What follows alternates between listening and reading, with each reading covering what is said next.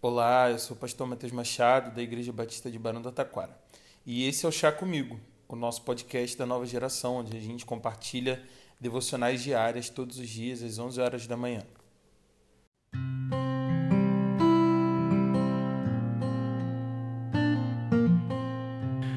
Provérbios, capítulo 20, no versículo 3. Hoje quero ler este mesmo versículo em duas versões para você. O primeiro, na nova versão internacional, que diz: É uma honra dar fim a contendas, mas todos os insensatos envolvem-se nelas. Na nova tradução da linguagem de hoje, o mesmo versículo nos diz: Qualquer tolo pode começar uma briga. Quem fica de fora dela é que merece elogios. Ontem, minha prima de 9 anos me ouviu falar a palavra treta e perguntou o que ela significava.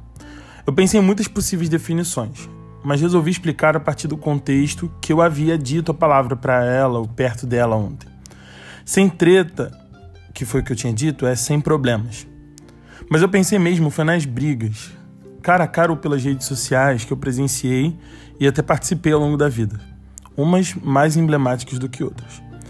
Hoje eu olho para esse passado sombrio com alguma vergonha e com a consciência de que se hoje eu prefiro ficar de fora de algumas discussões, sobretudo nas redes sociais, ainda existem outras tretas e discussões que eu prefiro participar e jogar até uma lenha na fogueira. E não tem nenhuma sabedoria nisso. O versículo de hoje, sendo utilizado em duas versões, vai poder nos ajudar a entender a completude desse versículo, entendendo melhor o que esse texto quer nos dizer, a importância da gente parar a demanda.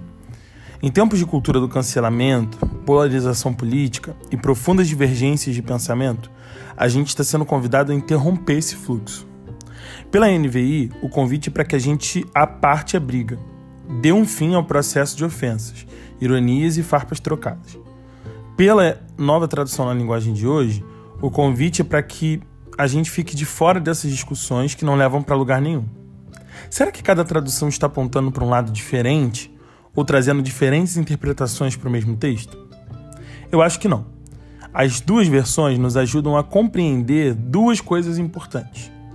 A primeira é que não se envolver em briga também é uma forma de enfraquecê-la.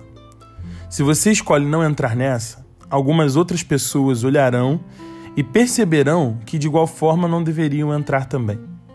Por vezes, nós achamos que só vamos conseguir as coisas por abaixos assinados e convencimentos, mas não apoiar uma briga por uma causa injusta também é uma forma de militar.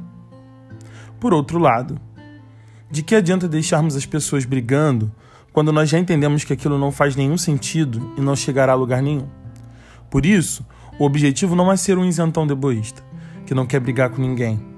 De alguma forma, de fora da briga, você pode também se tornar um reconciliador, um canal do perdão e da reconciliação.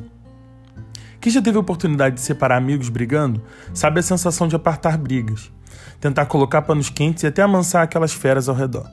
A gente embarca nessa para evitar o pior.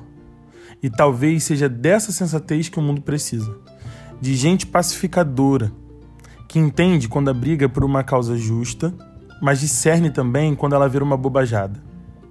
Que dá o seu ponto de vista na hora certa, mas sabe apagar um post e se percebe que machucou um irmão. Que sabe que o mundo está muito ruim, mas que pode ficar ainda pior se a gente ficar em pé de guerra. Sejamos pacificadores.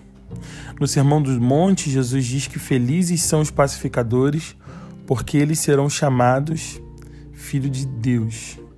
E que esse Deus nos abençoe. Até breve.